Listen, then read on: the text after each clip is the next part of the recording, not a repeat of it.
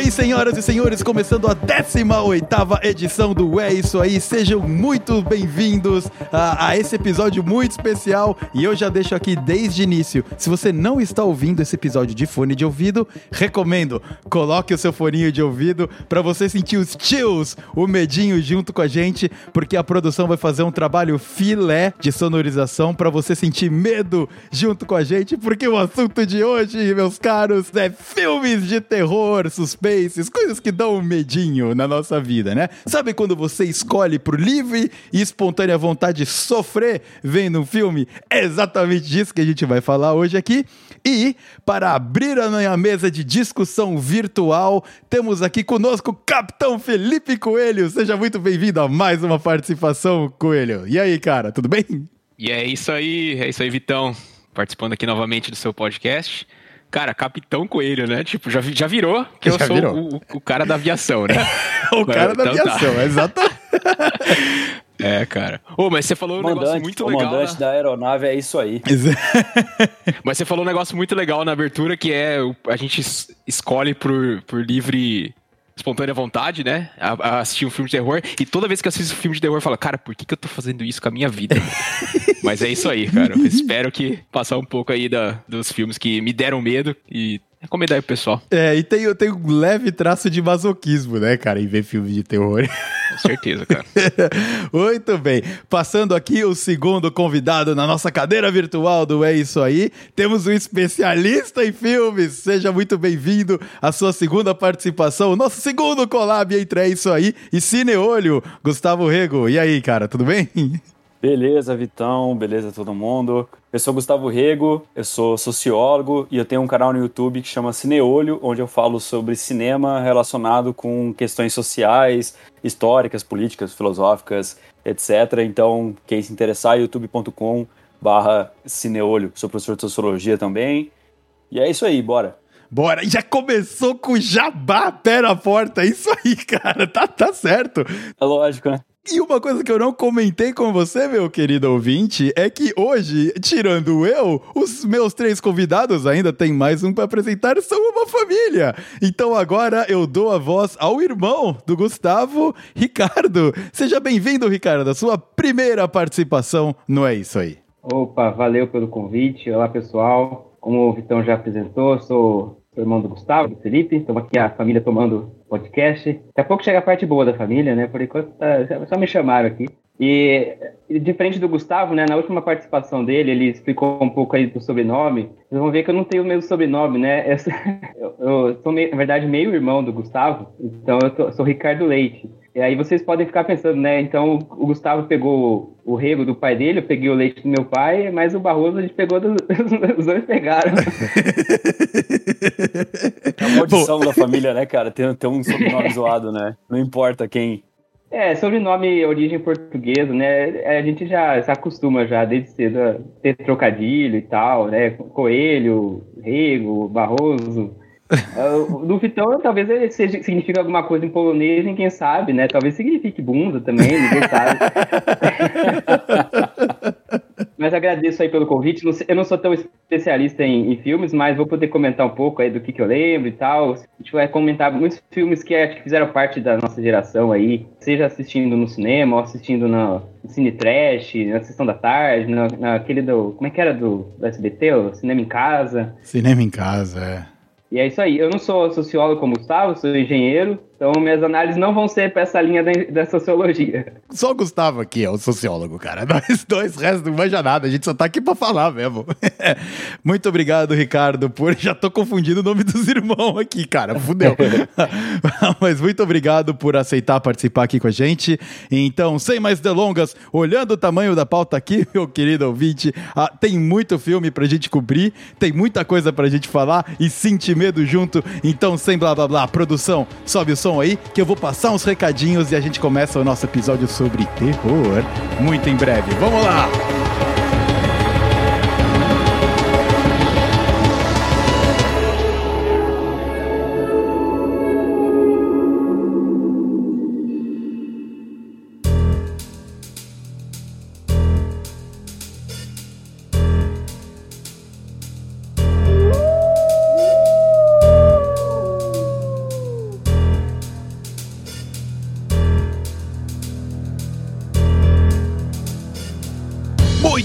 Começando mais um bloco de recadalhos aqui no É Isso Aí, onde a gente passa uns recadinhos sobre o episódio anterior e outras coisas que a gente quer conversar aqui com você. Então, primeiramente, eu gostaria de agradecer imensamente a todo mundo que veio falar comigo do episódio anterior. A galera, viu, ficou inconformada com os perrengues que a Bia e o Demetrio passaram em toda a jornada do casamento deles, principalmente o fenômeno Etiópia no meio de guerra civil e eles presos no aeroporto. Alá! Filme Terminal. Caso você não tenha visto, fica aí a recomendação para dar uma olhadinha lá no filme Terminal, que o cara fica preso no aeroporto por sei lá quanto tempo. Eu fico muito feliz de poder ter dado espaço para eles contarem as histórias deles e também fico muito feliz de ver que foi muito bem recebido. Isso mostra que é realmente um conteúdo que vocês têm interesse e eu vou trazer mais, eu vou trazer mais. A série de contadores de história aqui do É Isso Aí não para por aqui, vem muita coisa boa ainda pela frente, belezinha? E, para não estender muito esse bloco de recadinhos aqui do É Isso Aí, eu gostaria de falar para você bater naquela mesma tecla que eu bato várias vezes aqui. É. Caso você goste do É Isso Aí, compartilha para um amigo, passa para frente. Nós estamos disponíveis no Spotify, no Apple Music, no Google Podcasts, no Amazon Music. Nós estamos disponíveis em todos os cantos por aí, até no Deezer. A gente está lá. Também estamos em agregadores de podcast por aí. Então é muito fácil você poder consumir de graça o conteúdo que a gente produz aqui. Então passa para frente, dá aquela força brabíssima pra gente e vem dar um alô para mim também. Nos acompanhe nas redes sociais por arroba podcast underscore é isso aí. E caso você queira acompanhar a minha rotina, o meu dia a dia, num cara que não posta muita coisa, mas você quer saber o que, que tá rolando na minha vida, eu, Vitão, tem também por arroba v underscore Starzinski. A porta tá super aberta para você vir conversar com a gente. E você também pode encontrar em contato por e-mail por contato.eisoaí@gmail.com e todas as maneiras de você entrar em contato com a gente estão aqui na descrição deste episódio. Belezinha? Então, não se acanhe, vem falar com a gente e muito obrigado pelos todos os feedbacks que a gente tem recebido. Por último, mas não menos importante, É Isso Aí chegou a marca de mais de mil downloads desde a nossa criação. Eita! Que coisa boa, caramba! Mil downloads, então seguimos aí avante para frente e vamos lá, vamos seguir trabalhando aqui, eu e os duendes da produção, para entregar um podcast ainda de melhor qualidade para que os próximos mil venham aí em 2022. E agora, se prepare para ter calafrios, porque o episódio sobre terror começa agora. Vamos lá, produção, bora! Uh!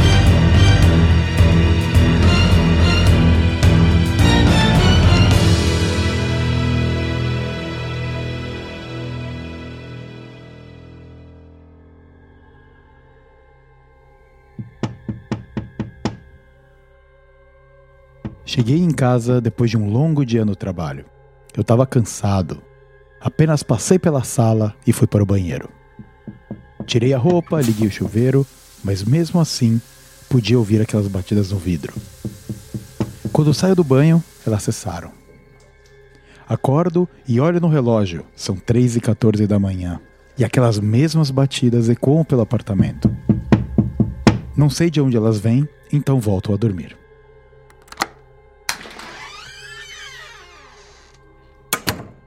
Chego em casa às 11 horas da noite de sexta-feira. Só quero ir pra cama. O happy hour com a galera foi ótimo. Saio do chuveiro e vou me deitar. Ligo a TV, o que dá certa claridade para o quarto todo.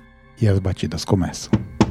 Cansado de tudo aquilo, dou um pulo da cama e saio em direção às janelas do apartamento.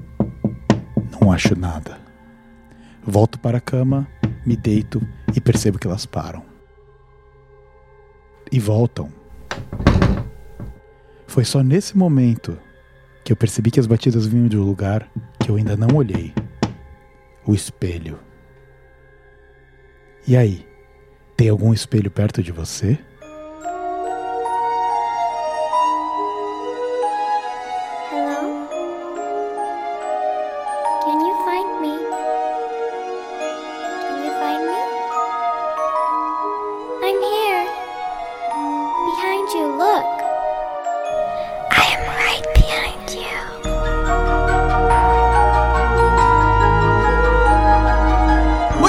Senhores.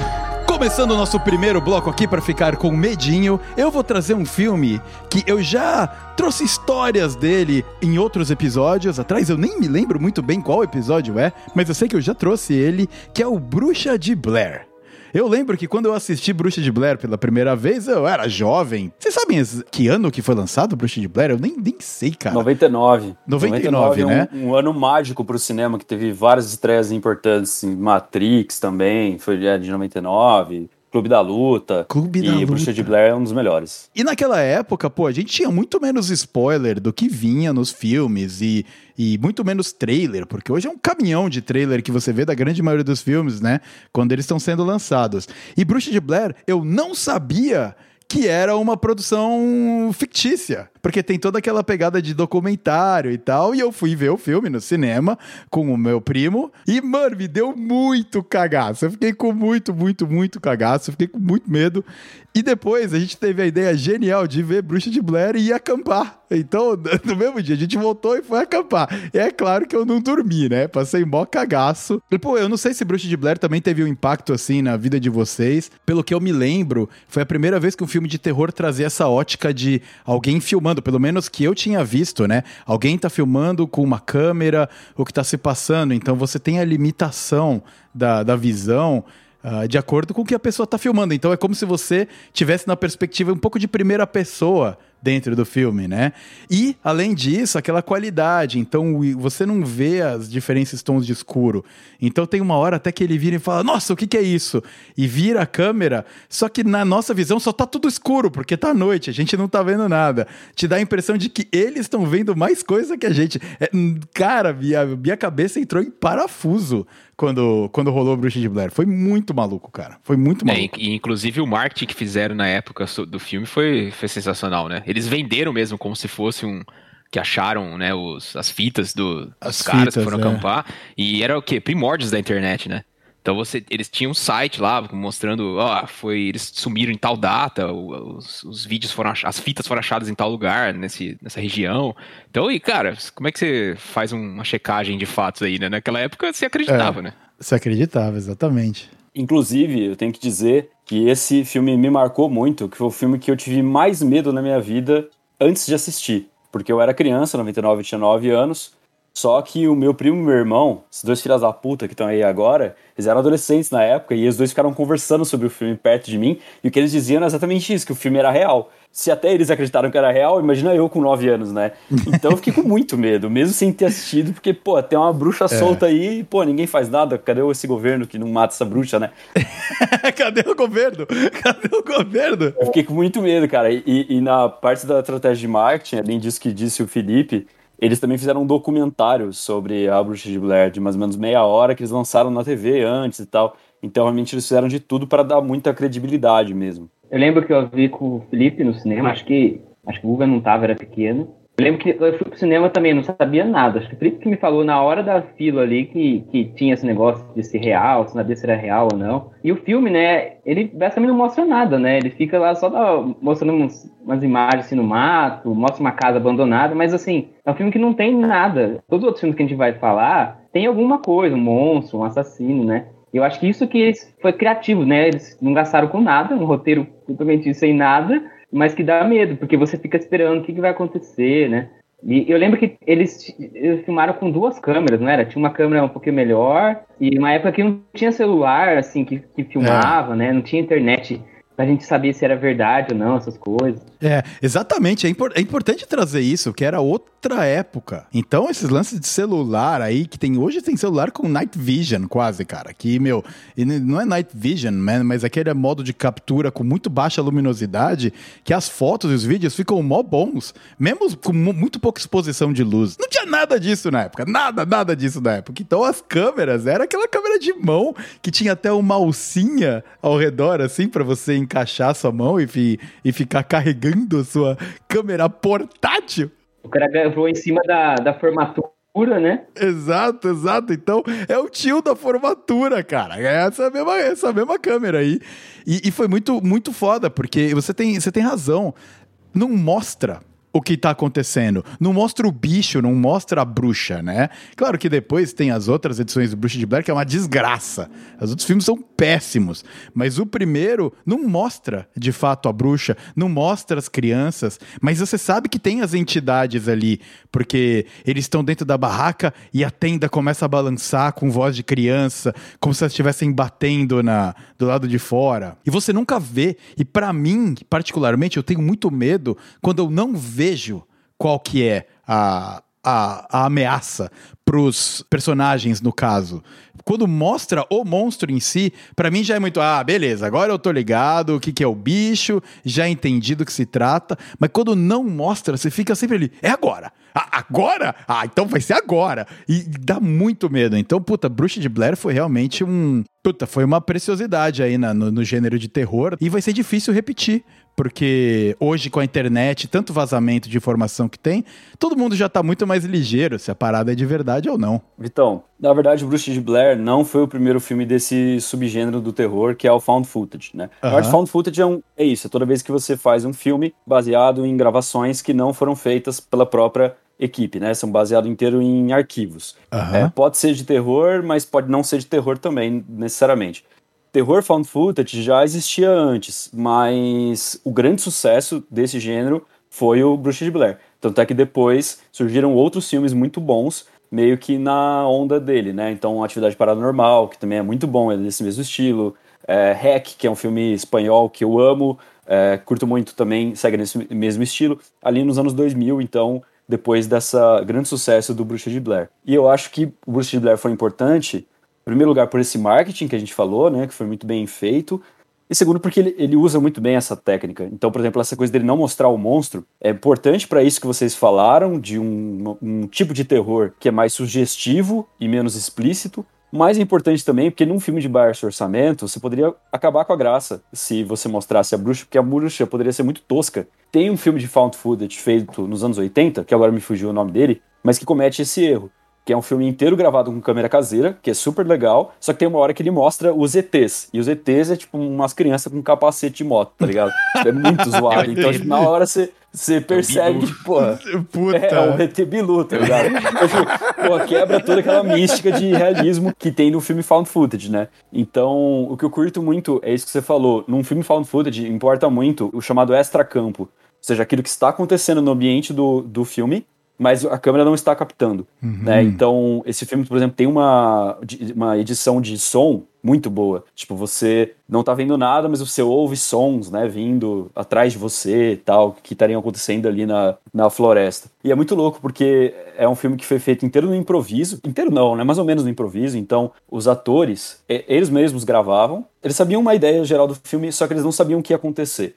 E aí, de acordo com o tempo ia passando, eles estavam lá acampados, eles recebiam um bilhetinho cada ator recebia um bilhetinho dizendo o que, que ele deveria fazer ali em diante. Só que os outros não sabiam.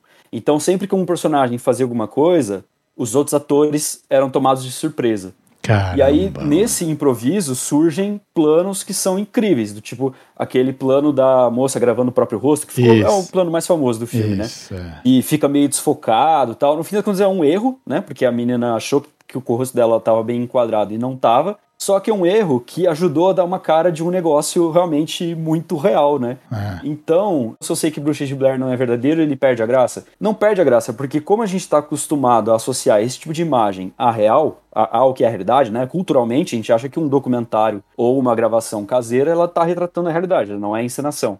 Então, mesmo que você saiba que aquilo não é real, quando você assiste, você tem a sensação de que aquilo é real. Eu assisti esse filme já adulto e já sabia que ele não era real. Mas, pô, eu senti muito medo. Porque ele causa a sensação de realidade muito boa, né? Puta, perfeito. E eu acho que a gente pode fazer o gancho para dois filmes que você comentou que é importante a gente trazer. Primeiro, a gente pode fazer Atividade Paranormal, um filme de anos depois, né? Deve ser de 2007, 8, Atividade Paranormal, tá por aí, não é? É, eu vou confirmar aqui, mas acho que é 2007. Isso, então. E, e- e outro filme que tem essa pegada de found footage, só que tem outra outra pegada, porque é uma, uma coisa mais moderna, que encaixou perfeitamente na época. Que era aquela galera quando começaram a ter essas câmeras de monitoramento dentro de casa, ou na frente da porta, de principalmente nos Estados Unidos, para ver se alguém estava indo roubar as, in- as- os delivery da Amazon que estava chegando, sabe? Essas coisas. Foi quando começou tudo isso. Ou câmera para bebê, para ver se o bebê está se comportando, né? Então é aquela câmera que fica branco e preto, porque ela não precisa de luminosidade praticamente, então ela não pega cor, mas pega tudo que está acontecendo. E eu lembro de eu vendo esse filme já era mais velho, então eu não caí naquele negócio, ah, mano, isso aqui é de verdade. Mas é o que você comentou. Automaticamente o seu cérebro começa a processar aquilo como uma coisa que aconteceu de verdade, porque parece muito uma imagem caseira. E as coisas vão acontecendo sutilmente, aos poucos. E, de novo, não mostra o, o que no caso é um fantasma. Então, no começo do filme, tá lá o tempo da câmera acelerando e aí, quando começa a ficar devagar e o tempo volta pro tempo real, de contagem de tempo, você já começa, ah, não, pronto, é agora, vai acontecer alguma coisa. E a porta faz um e abre só um pouquinho e que fecha. Aí o tempo começa a correr e no dia seguinte eles dialogando, não, tinha alguma coisa. E aí a coisa vai progredindo até que eh, dá merda, mas nunca mostra o que é a entidade de fato. E a atividade paranormal de todos os filmes de terror que eu vi, eu não sou um cara que vê muito, porque eu tenho muito cagaço, eu tenho muito medo. Mas os que eu vejo, quando eu topo ver, atividade paranormal me deu dificuldade de dormir por dias, cara que eu morava numa casa em República, que tinha dois andares, e às vezes eu ficava sozinho lá porque a molecada voltava pra ver pai e tal. Qualquer barulho, sei lá, geladeira instalava, mano. Eu, caralho, agora? Agora que eu vou morrer. Eu tô muito cagaço. Muito, muito. Nossa senhora. Esse daí influenciou também uma grande leva de programas no History Channel, né? Esses programas de que tem coisa paranormal, eu não sei o que, você vai no disco History Channel, tem um monte. Puta, não tinha Sim. aquele que eles filmavam uma casa que era tecnicamente assombrada e eles iam lá investigar os barulhos e tinha todo um, todo um lance assim. Acho que era Discovery mesmo, né? Gugu também fazia muito isso. o Gugu.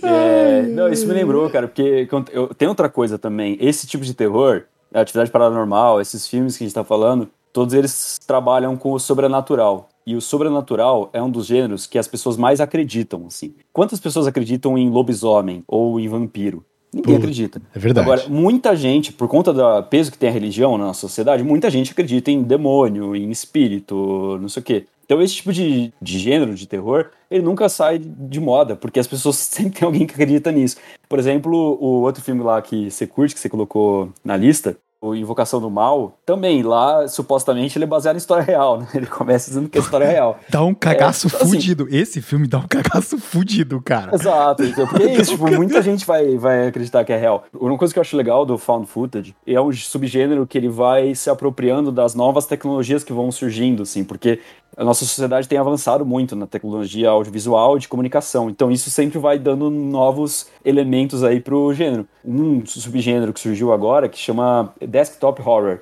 Seriam, tipo, filmes de terror filmados inteiramente numa videochamada. Então, que nem a videochamada que nós estamos fazendo aqui, imagina que acontece umas coisas bizarras no fundo e começam uns demônios a entrar no meio da chamada.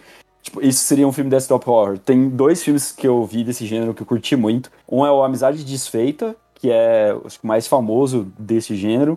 Muito legal. Em inglês é Unfriended. E, e o outro chama Host. Eu acho que ele não tem tradução para português, é um filme da Netflix. Os dois são ótimos, assim, porque, principalmente o primeiro que eu falei, o Amizade Desfeita, ele vai agregando vários elementozinhos da comunicação pela internet para causar medo. Então, uma mensagem é, meio estranha no Facebook, a pessoa que vai escrever uma mensagem, vai escrever uma coisa, mas depois ela repensa e apaga, começa a reescrever. Tipo assim, é um dos poucos filmes que eu vi é, trazer, assim, para um filme essa coisa do, da comunicação via internet, via texto, sabe? Via videochamada, assim, acho que ele integrou muito bem na, na forma do filme. Cai naquele aspecto de. É um filme que encaixa muito bem pro nosso momento cultural e social, né? Então, pô, Bruxa de Blair, acampamentos e câmeras de mão. Aí depois, atividade paranormal, essas câmeras pra baby cam, essas paradas. E aí agora, Unfriended, cara, que é mídias sociais e conferências por vídeo. E, e conta um pouco mais, cara. Conta, conta um pouco mais desse do Unfriended. Qual que é a lore? Qual que é a história e, e como é o desenvolvimento para dar medo? Não precisa dar spoiler, porque se eu não vi, quando eu tiver coragem e quiser sofrer, eu vou ver. Mas conta um pouco qual é a pegada do filme. É mais ou menos o seguinte: é, um grupo de amigos vai fazer uma videochamada para trocar ideia. E recentemente morreu uma menina na escola. E, e aí o espírito dessa menina começa a conversar com essas pessoas e meio que responsabilizá-las pela sua morte, ou responsabilizá-las por um fato muito traumático que teria acontecido na vida dessa menina. Então é um filme que luta muito com a culpa. é, como muitos filmes de terror, ele é muito direcionado para o público adolescente ou jovem adulto, assim. E trabalha muito com essa coisa do bullying, é, da, do sentimento de culpa por causa do, do cyberbullying. Sei, é sei. mais ou menos isso. Puta, que animal, puta, animal. Quer dizer, então a- atual demais, né? O filme, não Muito. só na maneira de comunicação, mas também de coisas que têm sido comentadas, muito bullying. Puta, muito foda. Unfriended é o nome, a amizade desfeita, então. Isso.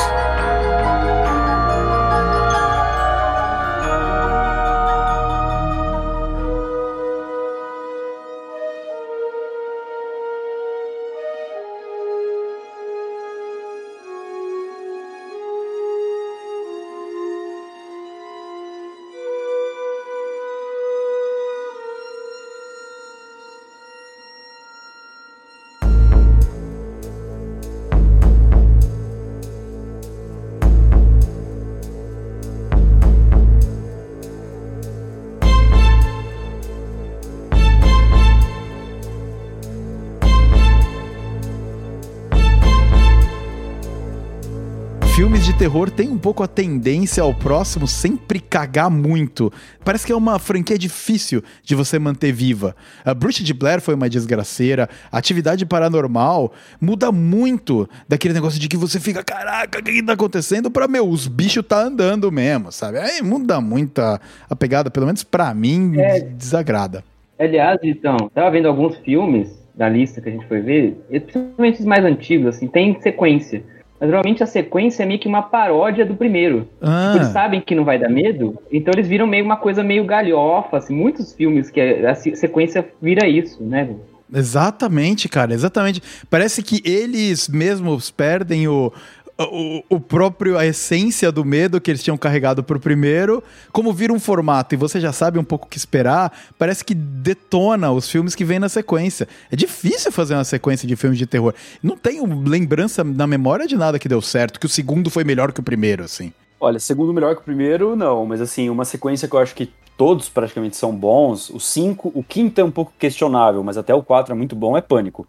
Pânico, Pânico. eu acho que todos são bons, assim. Mas eu, eu acho que existe uma explicação do porquê que existe tanto filme de terror ruim. Porque tipo, tem muitos filmes de terror, terror bom, mas se tem um gênero que é capaz de produzir muita porcaria pra uma coisa boa, é o terror. E por que, que eu acho isso? Uma hipótese, tá? Não tenho certeza. Mas é porque é um gênero meio barato, relativamente barato de você produzir, e que tem um retorno muito seguro. Porque quem é fã de terror é muito fã de terror. É difícil você ter um gênero que tem um fanbase tão grande quanto o terror, sabe? Tipo, É. Por exemplo, tem canais de YouTube que são só sobre terror, entendeu? Difícil você achar outro gênero é, que tem isso, assim. Não existe um canal no YouTube sobre, de filmes de romance ou de filmes de faroeste. É Então verdade. é muito. Então, assim, você tem um retorno meio garantido, sabe? Porque, Uhum. pô, é sexta-feira 13 eu vou assistir. Não importa que os outros cinco anteriores já tenham sido uma bosta e esse seja o sexto.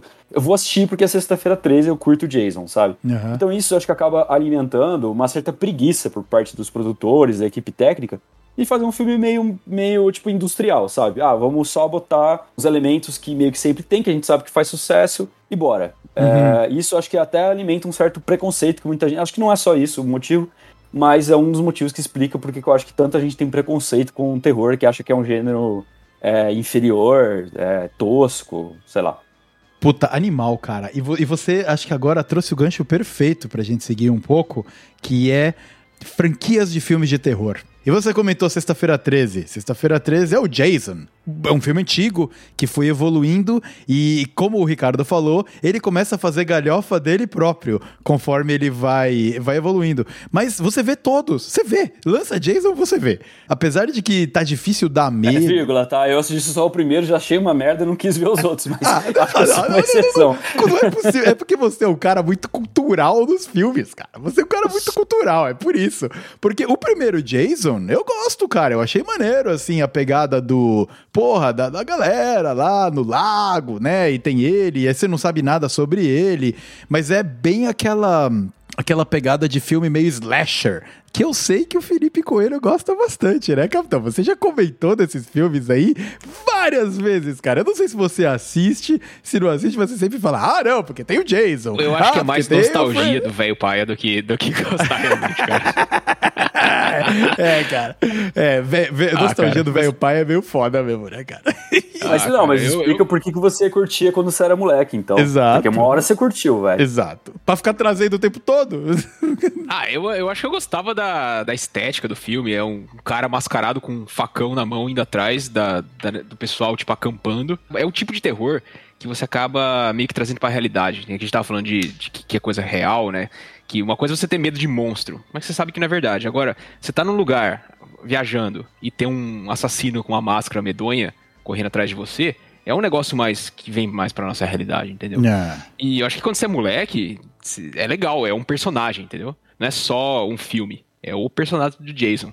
E aí começaram a fazer, né, Jason versus eh, Fred Krueger. Teve aquele Jason futurístico no que ele tá no espaço, né, cara? Puta, que, que é uma então, merda. aí eles começam a fazer essas ramificações todas, crossover, sabe? Começa É. a misturar os universos e tal. E quando você é moleque, você gosta dessas coisas. É, é tipo gostar hoje em dia de super-herói. Eu acho que na nossa época era o Fred Krueger versus o Jason, essas coisas assim. Eu acho que é o lance que eu falei no vídeo que eu falei sobre o Round 6, assim, uma coisa importante pra fazer sucesso na indústria cultural é ter uma iconografia que seja muito identificável, assim. É. Então, tipo, é isso, é que nem você falou, a máscara do Jason com a faca é uma coisa que você reconhece muito fácil, essa marca, tá ligado? Ele é o bonequinho depois, né? Exato. até vendo aquele o massacre da Serra Elétrica, tem o bonequinho daquele personagem. que, Nossa, você assiste o filme, um negócio super violento. Você dá pra criança um boneco. É. O Jason também, super violento. E tá lá o bonequinho de essa plástico. do Round Six também, a bonequinha. Você pensa assim, ah, uma pessoa que nunca viu a série vai achar que ah, é uma coisa pra criança. Mas é um negócio super violento. Exato. É. Perfeito, cara. Algumas considerações que eu gostaria de trazer. Primeiro, o episódio do Cineolho sobre Round 6 tá incrível, tá muito foda. Eu vi, gostei pra caraca. Então, o link pra esse episódio tá aqui na descrição do episódio. Vale a pena ver se você curtiu ah, o Squid Game ou Round 6, dependendo de onde você mora, ele tem nomes diferentes, né? Vai lá conferir porque tá muito maneiro mesmo. Acho que foi uma puta, Gustavo, você acertou na veia ali.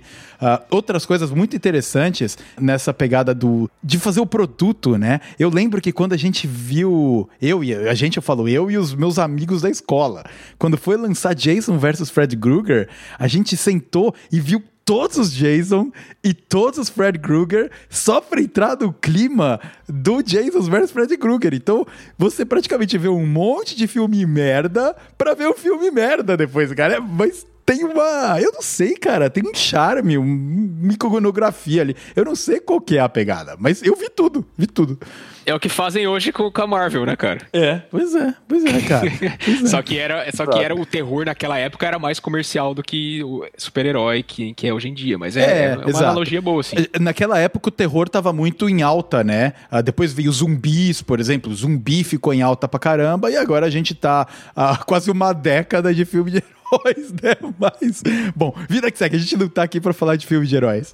Mas eu quero falar, perguntar um bagulho. Você não acha também, Felipe e, e demais aí, que vocês curtiam esses filmes meio que por se identificar com os personagens também? Porque é são filmes em que os personagens são adolescentes, em sua maioria, né? É uns, uns adolescentes cheios de tesão, né? E que vivem desejos e conflitos de adolescentes, né? Tipo, eles transam, eles usam drogas, né? Não. Tudo bem, a maioria dos adolescentes não, não transa, mas quer transar, né? Então, assim, pô, será que não rola essa Nossa, cara, identificação que, que, também? que susto, com as cara. Achei que você fosse falar que, que eu me identificava porque eu era um cara sozinho e queria sair matando todo mundo, que também poderia Não, ser.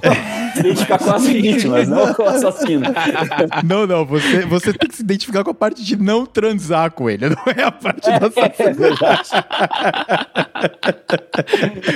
É, é verdade, mas eu acho que é isso, cara. Eu acho que a gente se identifica com o personagem que tá ali, porque é aquele filme que quando você envelhece, você vai ver, né? Agora que nós já tá mais velho paia e tal, é realmente é muito tosco, né, cara? Você olha e dá até um pouquinho de tristeza, assim. Fred Krueger, eu acho que ele ainda é um pouco mais refinado. Eu sempre gostei mais do Jason do que o Fred Krueger por causa da máscara de hockey e a machete. Mas, quando eu paro para refletir um pouco mais, o Fred Krueger, ele era mais uh, terror, ele dava mais medo, né? Tinha aquela cantorinha da criancinha que ficava lá... One, two, Freddy's coming for you. E ele invade o seu pesadelo, né? Ele invade os seus sonhos. Ele te ataca por um caminho que incomoda um pouco mais do que, mano, um maluco que não corre com uma máscara e uma machete, mas mesmo ele, ele sem sempre correr, chega primeiro. ele sempre chega primeiro. Cara, mas assim, só, só pra deixar claro, eu não curto Sexta-feira 13, mas não quer dizer que eu não gosto de cinema slasher em geral. Tem muito filme de slasher muito bom. Então eu acho a Hora do Pesadelo bom, eu acho Halloween excelente, maravilhoso. Massacre da Serra Elétrica, então nem se fale, maravilhoso também. Por que, eu não curto Sexta-feira 13 em, em especial? Porque o gênero slasher, ele meio que foi ganhando essa cara no final dos anos 70, com três filmes. Massacre da Serra Elétrica, Halloween e Black Christmas, que é aquele filme que rola um slasher na noite de Natal. Esses filmes meio que deram a cara pro slasher. Então são filmes muito inovadores, por exemplo, o Halloween, e, pô, é muito legal, ele pega um subúrbio americano com a cara toda bonitinha, aquela cara de conservador, organizado, de conforto, e coloca um assassino, tipo, no meio. Então ele quebra um pouco uma noção de conforto, de estabilidade, né? O Massacre da Serra Elétrica, que aliás foi dirigido pelo mesmo diretor do Funhouse, que eu sei que o Felipe e o Ricardo curtem muito também, que é o Toby Hopper. O Toby Hopper, ele trabalha muito bem com a direção de arte, assim. Então os cenários que ele cria são sempre meio sujos, assim, meio grotescos, meio nojentos, assim, tipo... Toda é, essa parte é, visual, assim, da, dos cenários, das, do figurino, é sempre muito interessante, assim. Também, no Massacre da Serra Elétrica, o Letterface, que é o vilão, ele começa meio que brincar, assim, com a Serra Elétrica, e a câmera pega, é, filma o sol, então aparece aquele efeitozinho assim da luz contra o sol e contra o Letterface, então é um negócio horrendo, mas bonito ao mesmo tempo. Então quer dizer, pô, é arte, entendeu? É um negócio muito foda. Só que nos anos 80, como o gênero já estava muito consolidado, virou meio fórmula. Então ele foi criando os seus clichês e a galera começou a fazer filme meio industrialmente com aquela fórmula pra vender fácil. E aí eu acho que entra o Sexta-feira 13, sabe? Inclusive o próprio diretor disso, diz isso assumidamente. Ele fala que ele, ah, eu assisti Halloween, peguei os mesmos princípios e só mudei a cara do negócio, mas eu fi- fiz um filme meio pra copiar o Halloween, sabe? Por isso que eu não curto, assim. Agora, por exemplo, o, o Fred Krueger, né, que é o Hora do Pesadelo, que é do Wes, é, Wes Craven, que é um baita diretor, que depois ele fez o Pânico, ele já traz um elemento diferente que é trazer o sobrenatural pra dentro do filme de slasher, né? Porque o Fred Krueger ele ataca nos sonhos. Né, ele tem, tipo, aquela, aquele braço dele fica meio estranho, É. aquele cara lá que vira uma poça de sangue. Tipo, ele vai exato. pegando uns elementos mais sobrenaturais. Ele faz referência à psicose, né? Tem a cena que ele ataca a mina no banho. E tem aquele plano que é, tipo, sensacional. A mina tá deitada na banheira, né? Com as pernas meio abertas assim, dormindo. E aí aparece a garra no meio das pernas dela. Então, com uma alegoria sexual, assim, que é muito foda. Então, assim, filme de slasher pode ser bom. É só Sexta-feira 13 que eu não acho bom. Puta, maneiro. Legal pra caramba. E todos eles viraram grandes franquias, foram muito explorados. E vocês acham que o Pânico. Ele veio um pouco dessa linha, porque o Pânico ele é mais recente, né? Ele não é um filme da- do final da- do início da década de 80, mas ele traz essa pegada meio slasher. Mas o Pânico, ele ele tem uma pegada um pouco diferente, né? E foi outra franquia gigante também de, de filmes. Mas eu não sei se ele enquadra como slasher. Ele se enquadra como slasher, no final das contas? O Pânico tem muita referência a Halloween, né? Eles mesmos citam explicitamente o Halloween, até o tipo de vítima, assim, as babás e tal. Não só Halloween, filme de slasher em geral. Primeiro Sexta-feira 13 é de 1980. Em 89, já existiam acho que oito ou nove continuações de Sexta-feira 13. Caramba. Teve um Sexta-feira 13 por ano. Não, é, não é à toa que é uma bosta, né, cara? Não tem como, né, velho? Porra, não tem como, É, cara. os Não- estatísticos estão aí pra falar que no calendário sempre tem sexta-feira 13 todo ano. Pra mim, o Pânico é um dos melhores filmes de terror de todos os tempos, assim. Dos meus filmes preferidos também, eu colocaria ele num top 10 de filmes preferidos. Porque exata- exatamente o diretor teve essa saída genial que é como existia um desgaste do gênero, ele fazer, resolveu fazer um filme sobre o próprio gênero, é um filme metalinguístico, né, em que o assassino ele quer imitar filmes de slasher. Então é um filme de slasher que fala sobre filmes de slasher. Uhum. E aí então ele segue todas as convenções do gênero, ele segue todos os clichês do gênero, só que sempre tem uma explicação do porquê aquilo está sendo clichê. É uma saída genial e que muita gente tenta imitar, mas pouca gente consegue, assim. Por exemplo, tem um filme que chama O Segredo da Cabana, acho que chama Cabin in the Woods, não lembro o nome em português, que meio que tenta ser também uma metalinguagem sobre filmes de terror, só que, na minha opinião, acaba caindo meio que pra paródia, pra galhofa. Então é um filme mais de comédia, em nenhum momento você sente medo de verdade. O Pânico não, o Pânico ele consegue continuar sendo um filme de terror, mas discutindo o próprio gênero, ele é muito autoconsciente, assim. É- Essa é a pegada do Pânico até o quinto, é sempre essa lógica. E é muito legal, porque eles sempre trazem algum debate contemporâneo do terror, assim. Então, sempre uma polêmica, uma tendência que está acontecendo, eles trazem um comentário sobre isso dentro da história do filme. É isso, eu curto muito e acho que é um filme que diz muito, assim, é uma tendência muito da arte pós-moderna em geral, essa coisa de você ter uma coisa autoconsciente, autorreflexiva, né, sobre o próprio gênero, de fazer muita referência ao passado, de reconhecer que é muito difícil criar fórmulas novas e padrões novos, você acaba obrigatoriamente tendo que fazer referência ao estilo que já existia anteriormente, esse saudosismo, né? Então eu acho um filme que é muito representativo de uma moda da arte dos anos 90 pra cá, assim. Da hora, da hora pra caramba mesmo. Então, outro filme também que dessa mesma pegada aí da época do Pânico, eu sei que vocês fizeram no verão passado, não sei se vocês viram aquele Lenda Urbana. Só que o Lenda Urbana, é, ele traz esse mesmo estilo de slasher, só que contando historinhas que existem na, né, na lenda urbana aí, pegando as mesmas histórias. Tem a, o que a mulher vai lá abastecer, acho que começa o filme assim, né? A mulher vai abastecer o carro e o frentista é, tenta avisar ela que tem um cara no banco de trás. Só que o cara é gago e não consegue falar. Caraca. E aí ela acha que, na verdade, é- é- é- o frentista tá tentando atacar ela, e na verdade não, ele tá tentando avisar ela, né? Nossa. Que tem alguém no banco de trás, assim. E começa assim o filme. E eu acho que é da mesma época, a mesma pegada do, desses outros que a gente tava falando. Puta, nossa. Exatamente, é que o Pânico, ele, como fez muito sucesso, ele motivou uma nova onda dos slasher. E aí são esses, o eu sei que vocês fizeram no verão passado e o Lenda Urbana. Olha, Lenda Urbana foi outro que eu vi também meio moleque ali, acho que tava na época da escola, e, e deu, um, deu uns cagaços também, cara, porque daí fomentou todo o negócio da loira do banheiro da escola, né? Aí a loira do banheiro virou real pra casa. Cara, se, se esse filme aí existe, a loira do banheiro existe também, sabe? Mesma coisa, cara.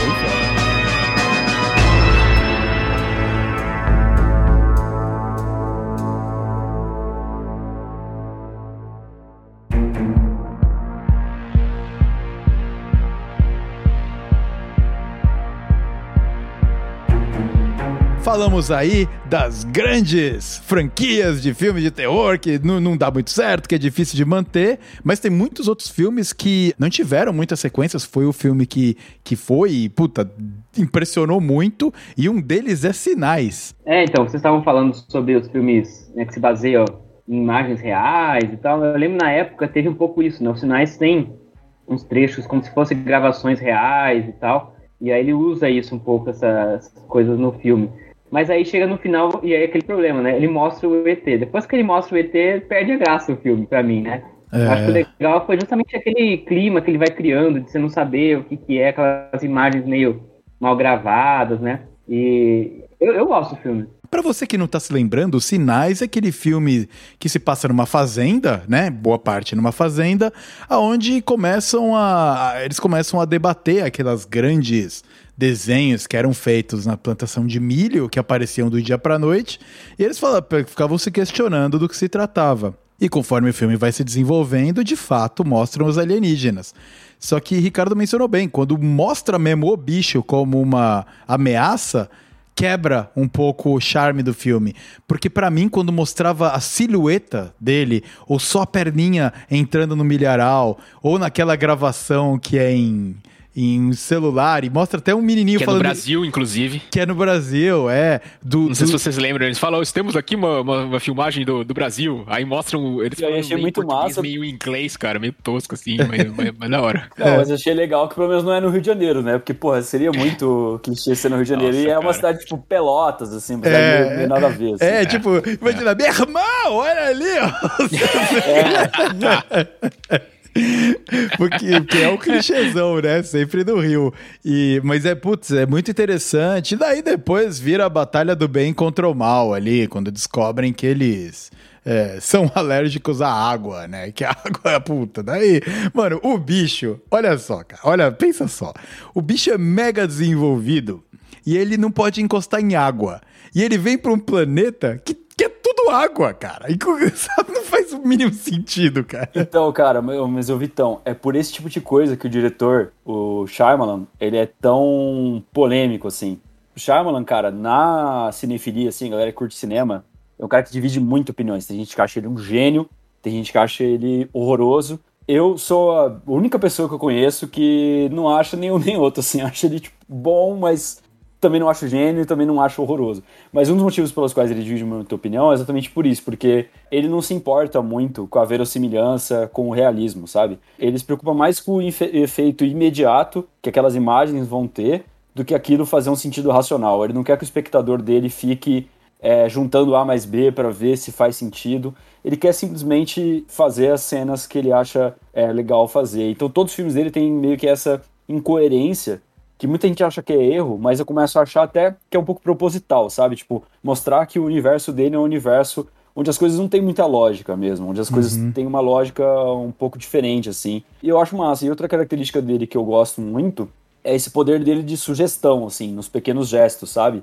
Que nem isso que estão falando, assim, é o pezinho que aparece ali do, do ET, tipo, é o ET aparecendo ali no fundo, tipo, esses pequenos gestos, assim, que ele vai dando dicas, assim, pro espectador eu acho muito da hora. Só que assim, de fato, eu entendo um pouco que ele é um cara que sempre se preocupa muito em trazer um plot twist, e isso às vezes acaba atrapalhando um pouco, porque ele acaba forçando um pouco a barra. Né?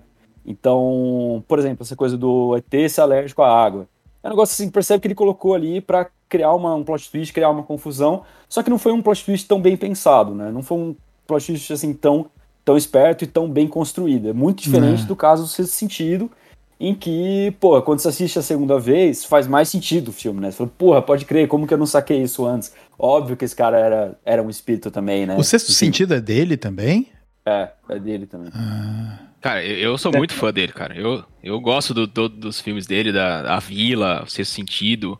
E são todos esses com plot ah, twist é que eu tava falando. É, eu acho que, acho que a gente poderia desenvolver um pouco os outros, esses outros filmes que a gente comentou, porque são todos filmes muito bons, né? O que trouxe a gente falar de sinais é que, na verdade, o Ricardo, a gente tava falando da Vila, né? Do A Vila. E eu, eu quando vi a Vila, puta, cara, eu fiquei.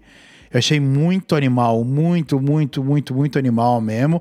E do começo ao fim, mesmo no final, onde mostra um pouco o monstro, mostra ele numa sempre de fundo. Então tem a menina cega quando ela resolve sair da vila e ela tá no meio do mato e a câmera passa, filma ela e lá no fundo Lá no fundo, no meio das árvores, você vê aquele corpo do, do monstro de vermelho, né? E, e tem toda essa pegada de cores amarelo, que era um dos membros da vila, e vermelho, que eram os. os. Cara, puta, nossa senhora. De lembrar, me, me dá cagacinho já. Porque esse aí, quando o filme acabou, eu dei graças a Deus, porque eu já não aguentava mais, cara. Eu tava exausto no final do filme, exausto. É, eu, eu gosto mais ainda da vila do que dos sinais. E o plot twist dele, ele tem uma coisa, né? Sei lá, uma crítica social, uma análise, porque é um grupo que se isolou, foi virar. Bom, já tô contando o final do filme. Não, mas pode contar, pode é, contar. Foda-se. Já, é. Tá, já foi mais de 20 anos o filme. Exato. E, e, o grupo se isolou e tal, então tem essa crítica aí, né? E outros filmes que vocês falaram, o Sexto Sentido, o próprio Sinais, na verdade o plot twist é sobre o personagem, né?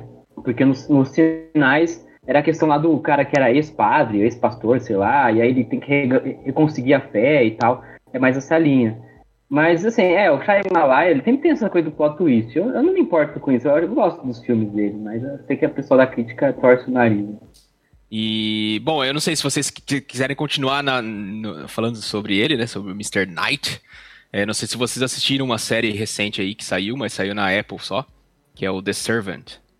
É, não, não cara, é vi. é muito interessante. Não vi ainda. E ele, ele é um dos diretores, tem vários diretores, né? Porque é uma série, tem, tem vários, mas ele tá envolvido. E essa The, Servant é, cara, eu achei sensacional, já assisti as duas temporadas, fica a dica aí para quem tiver acesso ao Apple TV, que a história é basicamente de uma, uma família, né, um, um casal, que eles perdem o filho, E pelo trauma, né, de perder uma criança, a mãe ela recebe um bebê de boneca, né? Que tem, tem um nome para isso, que é um tipo de terapia que, que é para você é, aos poucos, né? Que a pessoa tem uma perda muito grande, você repõe com um boneco. É bizarro pra caramba. Mas você repõe com um boneco. E boneco é uma parada meio creepy já, né? É muito creepy, cara. E, e cara, a estética da, da, série é sensacional. A gente já vai comentar sobre isso. Mas é, essa família tem o bebê boneca e a mãe, né? Ela contrata uma babá para cuidar do bebê boneca. Caraca, então aí já fica mais bizarro ainda. Só que aí a, a babá que entra para cuidar, ela leva a sério o negócio. Vai dar banho e tudo mais, para entrar no personagem mesmo, cara. A série é muito bem feita, ela a, a, música é sensacional, usa aqueles violinos, sabe? Aqueles cortes de violino que te dá muito uhum. susto, assim. Uhum. É, uma, é uma série também que mostra muito. É, o cara, o, o, personagem principal, ele é cozinheiro, então mostra bastante fazendo a comida, assim e tal. Você consegue ver, você tem essa percepção de que você tá comendo alguma coisa e ao mesmo tempo tem um boneco que te dá o susto. Nossa. E, cara, é, é sensacional, hein? Da hora, eu só não entendi qual é a participação do Shyamalan nisso. Ele dirigiu um episódio, é isso? Eu não, não foi um só, ele dirigiu alguns. Mas ele tá, ah, tá. envolvido na, na, em, algumas, em alguns episódios. E a série é, é, uma história só que vai seguindo ou cada episódio é, um, é uma história? Não, é um, uma, uma história só. Uma história. Já tem duas temporadas agora, é, mas é uma história só. E você fica, cara, como assim? O que, que tá acontecendo? O que, que é essa, essa. É porque eu não vou falar, eu não quero dar spoiler, porque realmente se eu Isso é recente, é. E acho que, acho que você é, foi o único é, que viu é aqui recente, da, da mesa. O Servant. É bem legal. Servant. É bem legal. Esse negócio de adotar bonecas, se for no Japão, eu acredito que seja real. Porque no Japão eles fazem os negócios, meu Deus. Eles, vocês já viram? Eles contratam um cara pra fingir de pai. Eles é. meio doido. Mano, tem aquele, aquele lance dos adultos se vestir de fralda e se impressionar como bebê, né, cara? O Japão tem umas. Japão tem umas quebradas meio diferentes, assim. Dentro do universo bonecos, boneco é outra coisa lúdica que veio muito pro terror, né? Quando você para pra prestar atenção num boneco, principalmente os bonecos antigos, Cara, é uma coisa esquisita, né? Um deles que eu vi e também me foi muito impressionante foi o Annabelle que é aquela bonequinha lá e tal. E eles cuidam da bonequinha e, e tem o, o, o, o, filme anterior a Annabelle, né? Qual que é o filme anterior que ela aparece? O primeiro desse universo é a Invocação do Mal. Ah, Conjuring. então é isso. Então é isso. Tá conectado à Invocação do Mal. Então, Invocação do Mal e depois eles levam a boneca para um lugar e aí vira Annabelle, né? Que alguém compra a boneca, provavelmente, e a história continua. O boneco, ele dá medo. Porque ele. E eu não tô falando do Chuck. O, o Chuck era outra pegada, né? O Chuck ele deu medo no outro momento. Onde, meu, era aquele bonequinho andandinho e correndinho com a faca, assim, outra pegada. E, esse é a pegada do, mano, você vê o boneco e de repente a cabeça começa a girar 360, assim, com uma voz macabra. E acho que, que tem essa eu não sei, cara. Acho que pega na gente, talvez por trazer coisas da nossa infância também. Por isso que pega tão na veia, né? Eu acho é, que você estava falando coisas. antes dos personagens que viram bonecos, esse é o caso, né? O boneco virou personagem. É. Então é muito fácil você vender, até para criança. Se a gente era criança e sabia que existia o brinquedo assassino, mesmo se não assistisse. Exato. E até hoje tá aí, né? Ele consegue virar uma franquia e virar e vender e tudo mais. Exatamente. Então tem um poder de marketing, de mercado forte também, né? Então, acho que ele trabalha com duas coisas, assim, o boneco. Em primeiro lugar, tem isso. É uma coisa que eu uma convenção quase do terror, é você pegar alguma coisa que remete à segurança, estabilidade, tranquilidade, é, proteção e inocência e subverter isso e colocar isso na posição de medo, de insegurança, etc. Por exemplo, um lugar onde a gente geralmente passa as férias tranquilo, relaxando, tranquilo, é a praia. E aí vai o Spielberg e faz o tubarão. Hum. Criança, geralmente a gente associa a inocência, boazinha, tal, não sei o quê. E aí vai lá no Exorcista e a criança é possuída pelo demônio. É. Recentemente, um filme que eu não vi ainda, mas ele achei provocativo nesse sentido, que é um filme tipo de exorcismo, assim, de, de demônio, mas em que o demônio incorpora Jesus Cristo, assim, tipo, ele, ele se finge Nossa. de Jesus. Então ele tá pegando a própria religião que geralmente é colocado como oposto do demônio, e tá colocando a própria religião como demoníaca, assim. E aí então você pega o boneco, que também tem essa associação à lúdico, à tranquilidade, não sei o que o Vitão tava falando, né? E aí você pega e transforma em demoníaco. Mas tem uma outra coisa, que é o tal do Vale da Estranheza, que é o seguinte, um pesquisador lá fez uma pesquisa para ver o, a nossa capacidade de identificação com objetos que se parecem com elementos reais. E aí o que ele percebeu é o seguinte: você tem uma representação do ser humano. Se ela é muito distante do que é um ser humano real, você tende a gostar daquilo, a ter uma certa identificação.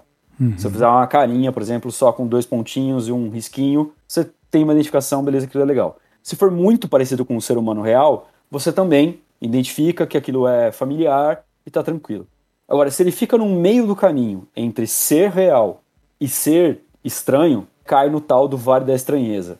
Então, os, o, as representações humanas, que não são nem totalmente realistas e nem totalmente estranhas, ficcionais, elas ficariam nesse meio termo que é pra gente é difícil reconhecer. Afinal, isso aqui é real ou não é? E aí, como fica nesse que a gente não sabe decidir se aquilo é real ou não é, a gente teria um certo medo, criar uma situação de estranheza. Então, por exemplo, recentemente a gente teve o trailer do Sonic, né? Em que o Sonic muita gente achou horroroso. Achou Foi muito horror... Não, mas eu, porque- eu tava terrível, foi horroroso aquilo. cara. terrível, porque, porque ele não era nem totalmente parecido com um ser humano, mas ele também não era nem totalmente um personagem bobinho, fictício. Então ele ficava num meio termo que a gente não sabia, peraí, isso aqui é real ou não é? Isso aqui é um ser humano ou não é? E aí causava uma certa estranheza. O boneco, ele tá no, no Vale da Estranheza. O boneco, ele é essa coisa que ele não é nem totalmente real, mas também não é totalmente não real, então a gente fica meio com dificuldade de identificar aquele rosto, e aí causa essa sensação de estranheza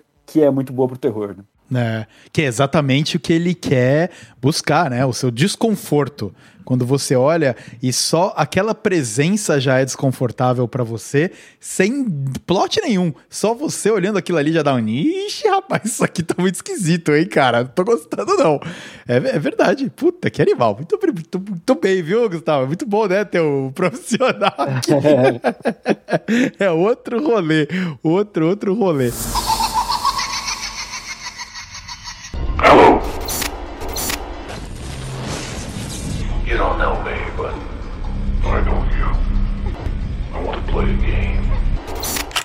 Pequeno gancho com esses bonecos, que foi outro filme que me impressionou muito e que não necessariamente o centro é o boneco, mas tem um boneco envolvido, que é o Jogos Mortais. Onde a comunicação do psicopata com as vítimas dele é através daquele boneco bizarro, bizarro que anda de triciclo. Aquilo é horroroso. E foi outro filme.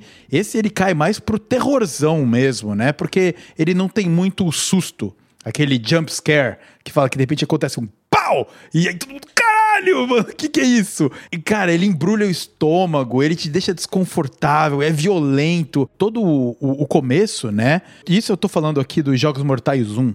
Onde o cara ele acorda num, tá num banheiro, é um banheiro, né? Um cômodo ali, e ele tá. Tem um cara morto no meio, ele tá de um lado, o outro cara tá do outro lado, e tem, tem vários riddles, vários segredinhos e, e opções que ele pode ter pra como ele vai sair vivo dali, e ele vai precisar se fuder pra sair vivo dali, né? Então, o lance de colocar fitinha e ele ver o que, que vem pela frente é um.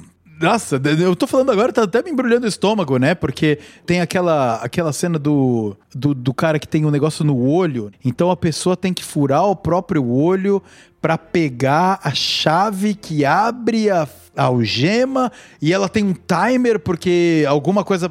Cara, puta, aquilo lá é muito bizarro, cara. Muito, muito bizarro. Não sei se impactou vocês também, mas quando eu vi né, Jogos Mortais pela primeira vez, o bonequinho pra mim me deu pesadelos por dias também, cara. Eu ficava, let's play a game. Cara, muito bizarro, cara. Muito mesmo. Jogos Mortais, tipo assim, ele pega um pouco do slasher também, né? Que a gente tá falando de slasher. Porque, de certa forma, é um assassino em série, né? Que tá fazendo essas Ah. paradas bizarras. E tem também um elemento estético do slasher, que é essa meio que ritualização da violência, assim. Tipo, qual é o, o grande lance do slasher? É que a morte, ela é muito espetacular, assim. Não é simplesmente um tiro. Uhum. É tipo a faca, é tipo todo um É uma serra vindo aos poucos no peito do É. cara e ele tentando segurar, né? tem muito esse apelo da, da violência explícita e da morte como um negócio meio ritualizado, meio extremo, assim. Então ele pega muito isso, só que no caso não é tanto assassinatos em série e mais torturas em série, né? Uhum. O terror é um dos gêneros que mais faz alegorias sociais, históricas e filosóficas, né? Ele está sempre se comunicando muito com o tempo em que ele está acontecendo. E recentemente eu li um texto que eu nunca tinha parado pra pensar nisso, que esse gênero que ficou conhecido como torture porn, o gênero aí do, do Jogos Mortais, ele bombou numa época em que os Estados Unidos estavam invadindo o Iraque e tinha muitas denúncias das torturas em Abu Ghraib, tinha as denúncias também das torturas em Guantánamo. Então, o tema da tortura estava em alta, porque estava vindo à tona o quanto os Estados Unidos é um país que tortura muito. Caraca. E daí que eu acho que é equivocado o termo torture porn, porque é um termo que foi criado por quem não gosta desse gênero. Certo. E qual é a ideia? A ideia seria de que o espectador seria sádico e queria gostar de ver as pessoas sendo torturadas. Acho que isso é uma ignorância sobre o gênero do terror, porque quando a gente vê terror, a gente não se identifica com o assassino, com o monstro. Não, a nossa é. empatia não é com o monstro, a nossa empatia é com as vítimas. Uhum. Então, na verdade, eu não acho que esse gênero ele seja muito diferente do terror em geral. Eu não acho que quem vê esse tipo de filme é sádico. Na verdade, a pessoa ela está se identificando com a vítima, ela está se colocando no lugar do torturado. Nos Jogos Mortais mesmo, você vê o filme com uma perspectiva de, nossa, o que, que eu faria? Ou será que É, não tem outra exatamente. maneira? Deve ter alguma outra maneira de você sair disso aí sem ter precisar cortar o seu pé fora com uma serrinha, cara. O que rola mesmo é a banalização das imagens de violência e a banalização da violência. Então, por exemplo, a Guerra do Vietnã foi um marco importante para a mudança do gênero de terror. Porque como a Guerra do Vietnã foi uma guerra que foi muito documentada, filmada e fotografada, as pessoas viam as imagens de uma violência extrema, né, viam o gore real, e isso mudou a sensibilização sobre essas imagens e isso foi trazido para os filmes de terror. Mais ou menos na época que acontece a Guerra do Vietnã, os filmes de terror vão pouco a pouco ficando mais explícitos. Eu acho que os Jogos Mortais têm a ver com uma época em que a gente tem imagens das torturas da Guerra do Iraque, a gente tem imagens do Estado Islâmico executando pessoas. O Estado Islâmico é posterior aos Jogos Mortais, né? mas quando dizer assim, essa época histórica em que a galera faz barbaridade, filma mesmo e a gente vê isso. Caramba, é. É, e aí você poderia dizer, pô, mas então que pena, né? Que, que bosta, né? Tá banalizando a- as imagens é, violentas. Eu acho que o problema não é quando o terror banaliza essas violências, é quando essas violências são banalizadas na sociedade, tá ligado? Uhum. Tipo, o problema não é todo mundo ter visto a imagem de uma criança com o corpo coberto de napalm correndo desesperado. O problema é uma criança ter tido o corpo coberto de napalm correndo desesperado. A imagem não é o problema, no caso. O problema é o, é o- o objeto da imagem, né? Acho que o foco da crítica, por isso existir, tá errado. Não é o fato de eu tô vendo isso, eu sou um sádico, porque eu tô vendo uma pessoa morrer dentro de uma armadilha, sei lá, uma Olimpíadas do Faustão versão creepy ali, onde a pessoa morre se ela perder. Não, não, não é isso. Eu não, não, não tô me colocando nessa posição. É uma exposição a imagens que te agridem na verdade. Então a crítica ela dela vem de um cara de holofotes diferentes, dependendo de, de como você vê, de uma maneira onde você realmente tem o racional de que aquilo é um problema ou outro que ai não isso aqui me agride então eu não quero ver, prefiro que que isso não chegue até mim. E você falou de se auto-identificar com os personagens. Tem um dos filmes do, do Jogos Mortais, eu não vou lembrar qual que é, que acho que um dos caras, ele é, ele é estatístico e ele trabalha em plano de saúde, alguma coisa assim. E a crítica do Dick só é, ah, você fica aí definindo quem vai ter o plano de saúde, quem não vai ter. Porque nos Estados Unidos tem muito disso, né? Quem vai ser aprovado, né, pra você ter o health insurance, pra você fazer uma cirurgia, alguma coisa assim, baseado no seu passado, né? E o cara faz modelos disso. E eu sou estatístico, né, cara? Eu também faço modelos, não trabalho exatamente com, na parte de saúde. Mas aí o, aí o Dig só fala, ah, você fica fazendo esses modelos aí, agora então a gente vai jogar também o mesmo jogo. Vai ter uma aleatoriedade aí pra ver se você vai sobreviver ou não. E poderia ser muito, Muito bem louco, sobre cara. credit scoring também, cara. Você não pode ter Podia, crédito. então podia sabe ser, aquela cara, casa podia. que você queria comprar pra você dar conforto pra sua família que mora num lugar alugado pagando absurdos? Não vai ter, porque o meu modelo que eu acabei de fazer diz que você não vai ter. Exato. Ou vamos jogar um joguinho pra ver se seu score vai dar o negócio ou não. Exatamente, exato. Let's play a É game. muito louco, cara. É, cara. Eu muito- gostei desse aí. Eu não lembro se foi qual, qual o número que foi. Mas foi É, legal esse aí. Muito foda.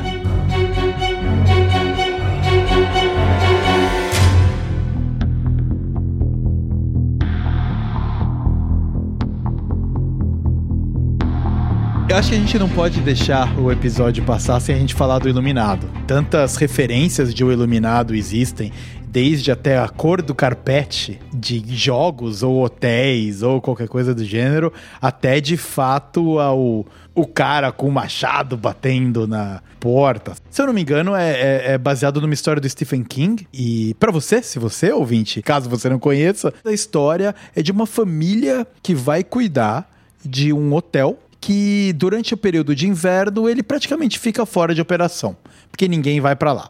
E aí o que acontece é que o principalmente o pai, que é o quem foi contratado para ser o caseiro do hotel, ele começa a puta ficar perturbado por entidades que habitam o hotel quando não tem ninguém lá.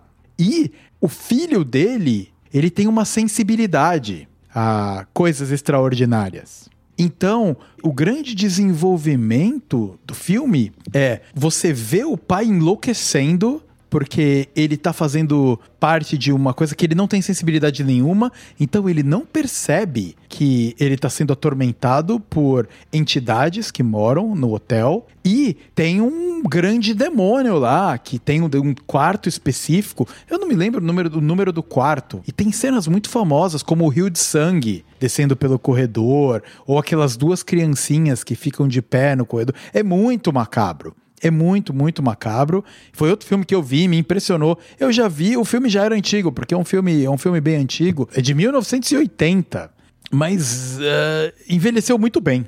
É um filme que você vê hoje, te dá medo, ou pelo menos algum desconforto, ele vai dar com certeza. E é um filme do, do Kubrick, né? Então. É o do Kubrick, é verdade, do- é verdade, Stanley da Kubrick. estética É, dele. é. É, então, além de ser uma história legal e ter esse, essa parte de tensão, de suspense, tem toda a estética do diretor também, que, que a gente gosta bastante.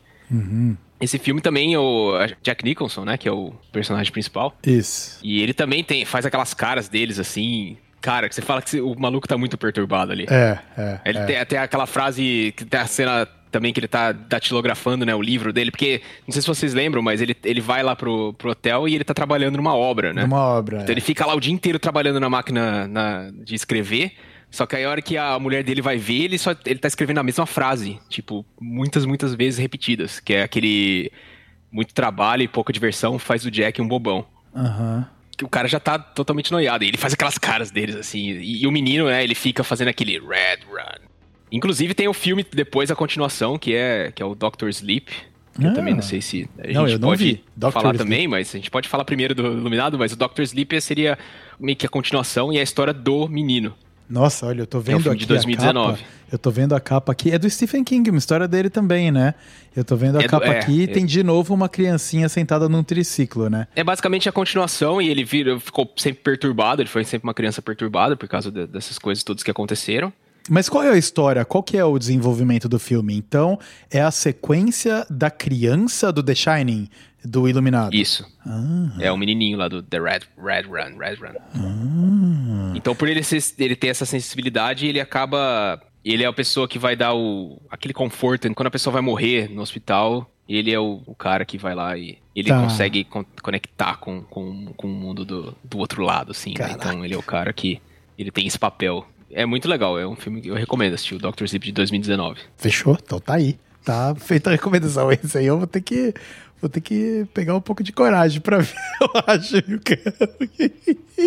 É, e esse, ele é assustador, cara. Ele dá uns medos, assim. E por ele ser mais moderno, a gente tava discutindo, né? Como às vezes o terror envelhece mal. Às vezes alguns filmes que a gente achava super assustador, depois não vai ver, não é mais tanto. Mas esse, por ser um filme de 2009, 2019, ele tenta trazer todo esse terror da época do Iluminado, mas de uma maneira mais moderna e com filmagens e elementos que, que dariam mais susto hoje do que o Iluminado. Os filmes do- que são baseados no Stephen King, ele tem vários, né? A maioria deles funciona atemporalmente, assim. Eu li o livro, e tanto o livro quanto o filme são diferentes, mas são muito bons os dois, tanto o filme quanto o livro. Ah, é. Eu não, eu não cheguei a ver o Dr. Sono, nem o filme nem o livro. Mas é, realmente deve ser muito bom, deve ser essa coisa, assim, é porque ele pega muito pela parte da psicologia, assim, né? Tem muita coisa assim, o personagem ouve vozes e tal.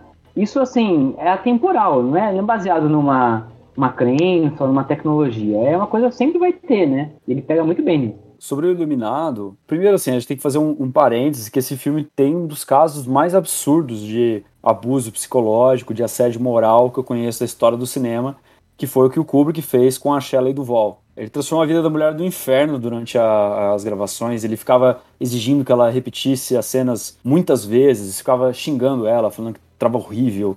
Ele pedia para ninguém conversar com ela, falava pra galera dar sustos nela durante a gravação, porque ele queria que o desespero dela durante o filme fosse o mais real possível. E a mulher Nossa. teve um, um ataque, assim, né, de ansiedade, tudo. Ela teve queda de cabelo durante a- as gravações. Ela depois sofreu com um transtorno pós-traumático em função disso. E ela tinha uma carreira antes, e depois do Iluminado ela nunca mais fez nada. Ela acabou a carreira dela porque foi um estresse muito grande e ela ficou muito traumatizada. Então, tem que ser feito esse parênteses, assim, porque nada justifica, é um absurdo. Então, assim, por mais que eu goste muito desse filme, esse filme é muito bom. Poderia ser o melhor filme da história do cinema, não justificaria fazer isso e não acho que precisava também. A Shelley Duvall já era uma boa atriz, quer dizer, é, realmente acho que por um prazer sádico do Kubrick quase ter feito isso. Mas feito esse parênteses, eu li uma crítica recente é, sobre esse filme que ela coloca como ele é um filme todo retratado de uma forma muito realista. Então, por exemplo, a iluminação desse filme ela é bem chapada, assim, ela é bem branca. Porque geralmente em filmes de terror você tem muita sombra. Você tem uma fotografia mais acinzentada ou muito contraste entre luz e sombra. O iluminado não. O iluminado é tudo muito claro o tempo todo. Então ele dá uma cara muito realista. Só que vão acontecendo coisas estranhas durante o filme. Justamente porque é retratado de uma forma realista, fotografado de uma forma realista, mas acontecem coisas bizarras que a sensação de estranheza ela é ainda maior. Então, por exemplo, desde coisas pequenas que no fundo teu cérebro registra, mas é difícil você reparar. Por exemplo, eles entram numa, numa hora naquele freezer lá, e a hora que eles saem do freezer, eles saem pela mesma porta, mas quando eles saem, é como se tivessem saído por uma saída diferente. O lugar por onde eles entram é um, o lugar por onde eles saem é outro, mas a porta é a mesma. Então tem umas incoerências assim que vão acontecendo, até depois incoerências maiores, né? Do tipo o rio de sangue, ou até aquela hora que tem um cara fantasiado de cachorro pagando um boquete pra um outro maluco ali, tipo, É. um bagulho completamente surreal, assim. Então é, o filme vai ficando progressivamente mais bizarro, assim, mais estranho, o que vai dando a sensação de que o ambiente é estranho. E aí uma nessa crítica eu falava também sobre como a câmera é uma entidade desse filme, porque a câmera o tempo todo ela vai perseguindo os personagens como uma coisa externa, uma coisa estranha, como se a câmera fosse um personagem que está olhando para os personagens andando por ali. Então, assim, qual é o grande monstro do Iluminado? É o Jack, mas na verdade não é o Jack, na verdade é o ambiente onde o Jack está. É o ambiente que faz o Jack enlouquecer e usa o, o Jack como objeto para causar aquela violência, mas a violência está no ambiente. Esse filme, assim, traz debate sobre muitas coisas. Kubrick é um cara que curtia criar enigmas nos filmes deles, então tem sempre várias coisas que sugerem uma interpretação, mas não explicam imediatamente, né? Uma vez eu li uma entrevista dele que ele falava que uma inspiração dele é a Mona Lisa, porque a Mona Lisa é aquele quadro que sugere várias coisas, mas você não sabe exatamente o que é. E a beleza está exatamente aí, tá nessa sugestão, tá nessa diversidade de interpretações que ela sugere. E ele falava, pô, se um dia o Da Vinci explicasse a obra dele, ele ia matar a obra. Né? Os filmes do Kubrick ele tem um pouco essa pegada, 2001 também tem essa pegada de sugerir muitas interpretações. Mas uma interpretação que eu gosto muito é a seguinte: o, o hotel lá, o Overlook, ele tá num cemitério indígena, ou seja, num lugar onde houve o genocídio dos Estados Unidos, dos americanos, contra os povos indígenas. Então é como se essa violência que está no território americano ela nunca morresse, ela sempre estivesse presente e ela condicionasse esse impulso genocida dos Estados Unidos até hoje. Então, os Estados Unidos até hoje seria um país muito marcado pela violência, né? um país onde né, as armas são muito distribuídas, é um país que, para um país de, de primeiro mundo, tem uma, um índice de homicídios muito alto. É, na política externa, sai né, destruindo povos, matando gente por aí. E é como se é, isso estivesse num DNA geográfico, sabe? Como se desde o início, na fundação dos Estados Unidos, os Estados Unidos foi fundado em cima de um genocídio. E isso estaria marcando a cultura americana até hoje. Então é como se o, o Iluminado fosse uma alegoria disso daí, da história dos Estados Unidos. E eu curto muito essa interpretação. Puta, animal. Puta animal. Foda. Foda. Foda.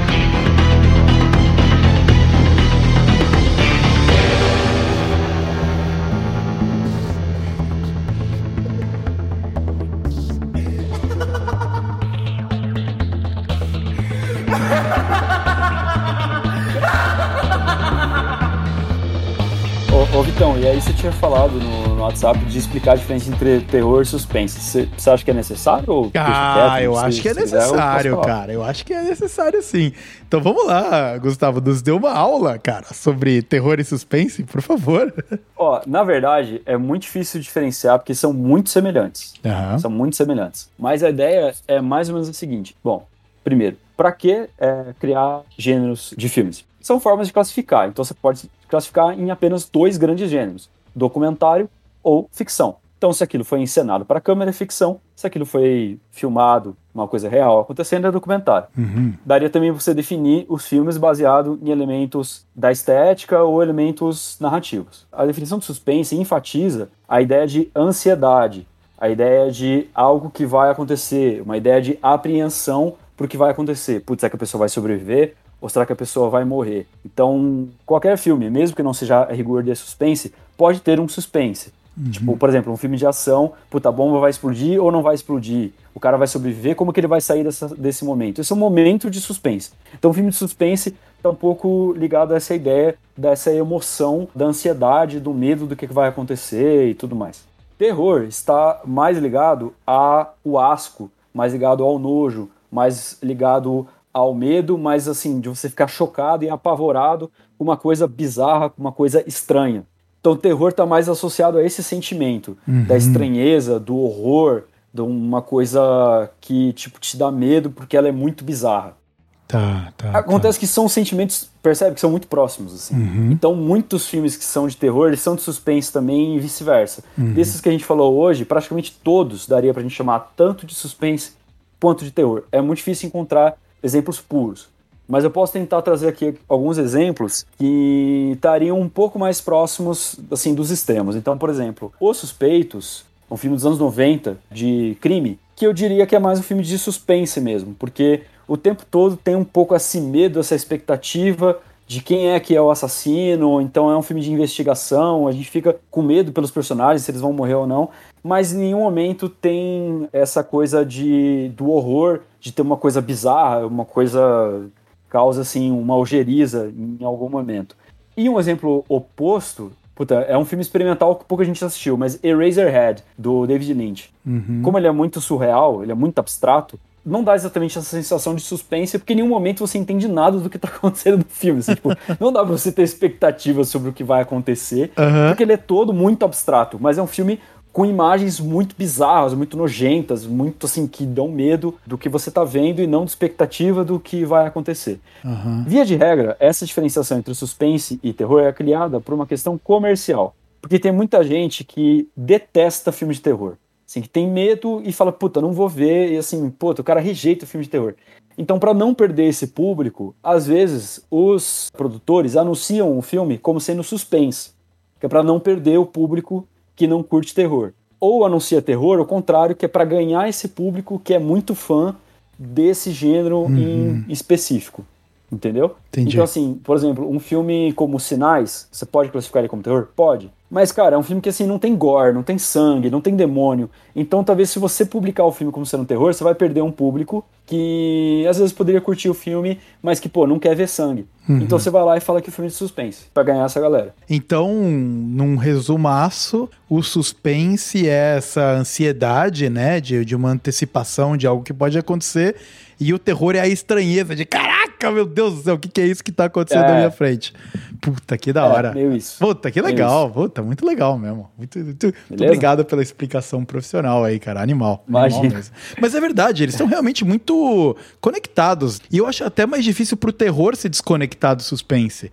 Porque a, a situação pré-estranheza é um pouco a ansiedade do que, que vai vir, né, cara? É, Não, por isso que assim, você viu, né, quando eu quis tentar encontrar um exemplo de horror puro, sem ser suspense, tive Aham. muita dificuldade de pensar um exemplo, e peguei um exemplo de um filme meio experimental, assim, que pouca gente assistiu. Foi É. o primeiro longa do David Lynch, eu fiz na faculdade. Então, assim, é uma coisa difícil mesmo de pensar um filme que seja só horror, tá ligado? Sem, sem suspense é muito difícil. Puta, animal, cara. Animal. Nossa, foda. Gostei, adorei, cara. Valeu, velho. Bom, Guga, já que você falou aí do suspense, terror, né, tentando classificar cada uma dessas coisas, E aí tem alguns outros filmes que ficam até mais difíceis de você colocar numa dessas duas caixinhas, quando começa a misturar ainda mais elementos. Por exemplo, Os Fantasmas se Divertem, que é o Beetlejuice, né, que é o filme do, do Tim Burton, que tem esses, esses elementos de estranheza.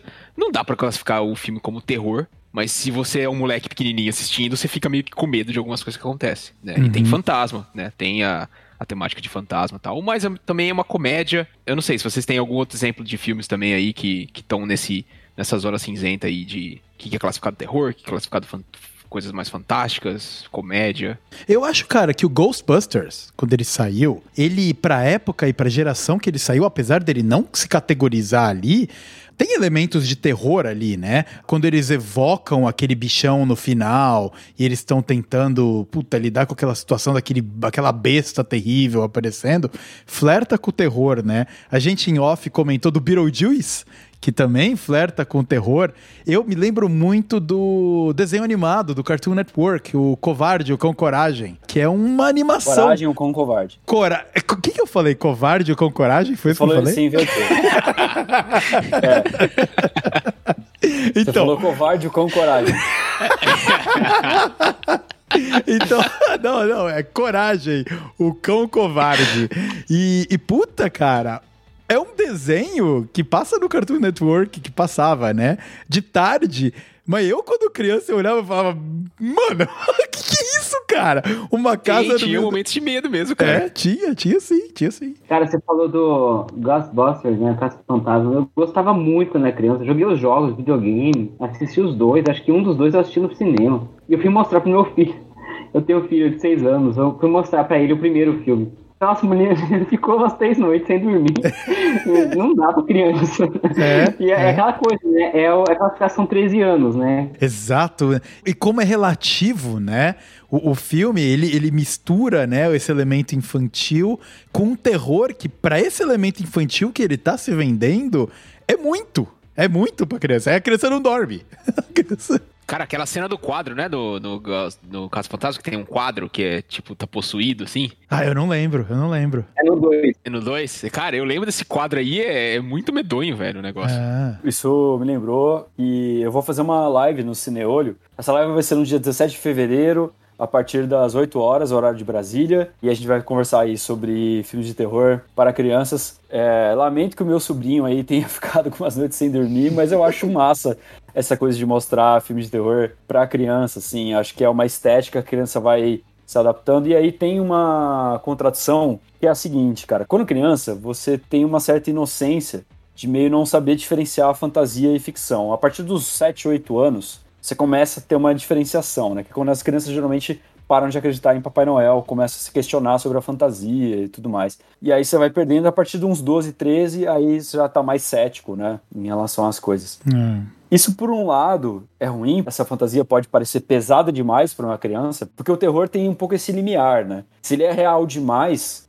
ele fica insuportável. E aí você não, não consegue ver. Eu adoro filmes de terror, mas eu não vou ver um vídeo de pessoas reais sendo decapitadas. Porque Exato. já é demais para mim. Exato. Agora, por outro lado, eu sinto hoje, adulto, e, e como eu estudo cinema, tal, vejo muitos filmes, e eu gosto muito de filmes de terror, mas assim, é raro encontrar um filme de terror em que eu realmente sinto medo. Porque eu já tô ficando tão acostumado com essa linguagem que, pô, é difícil. Então, assim, eu invejo um pouco o fascínio das crianças que estão assistindo filme de terror pela primeira vez agora. Porque elas vão ter uma impressão com essa linguagem que a gente meio que perdeu, assim. A gente é muito difícil ter, sabe? É. Então, beleza, o o meu sobrinho ficou muito assustado, ficou umas noites sem dormir, mas, pô, vai ser um aprendizado pra ele. ele. Ele aprendeu coisas com isso, com certeza, e isso vai educar um certo senso estético dele, eu acho isso muito da hora. Mas voltando a essa coisa da, da confluência de vários gêneros. Assim, o gênero é, são convenções que você usa mais genéricas pra classificar filmes.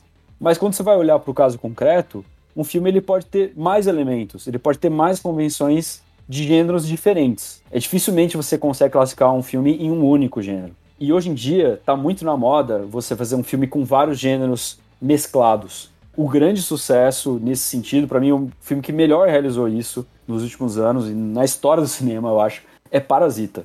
Parasita é um filme foda porque ele tem vários gêneros e ele funciona muito bem em cada um dos gêneros. Né? Aquilo que eu sempre comparo. Uma comida mal feita é aquela em que os gostos se conflitam. Então, o doce meio que combate o salgado e aí fica um gosto meio estranho, meio nada com nada. E a comida bem feita é aquela que os gostos se complementam. Pô, tem esse crocante com esse mais macio aqui, porra, dá uma sensação gostosa, orgânica, né? Essas diferenças. O Parasita ele funciona muito bem justamente porque ele combina muito bem gêneros que são muito diferentes, mas eles se complementam. Então, uma sensação de um gênero reforça a outra, ao invés de combater. Uhum. Então, por exemplo, o terror, ele parece pra gente mais assustador exatamente porque tem comédia no meio. E a comédia fica mais engraçada porque tem elementos de suspense. Ah. E aí você tava falando da, do coisa do terror com, com comédia. Então são filmes que combinam elementos de terror, mas que, de maneira geral, eles estão mais localizados na comédia, de repente. Uhum. Por exemplo, no Estranho Mundo de Jack. É um filme todo com elementos de terror, mas é um filme infantil, um filme de animação infantil, um filme de comédia, um filme gostoso, leve. E Isso eu acho que é uma coisa muito típica da cultura anglo-saxônica, né? Por causa do Halloween. É uma coisa pra gente que é brasileiro, é, especialmente pra mim e pro Ricardo, que não moramos em países anglo-saxônicos, pra vocês acho que né, moram né, no Canadá, nos Estados Unidos, deve ser mais fácil entender isso. Mas pra gente é mais difícil entender porque a gente não tem isso. Agora, nos países anglo-saxônicos, né, já desde muito criança, as crianças brincam de Halloween.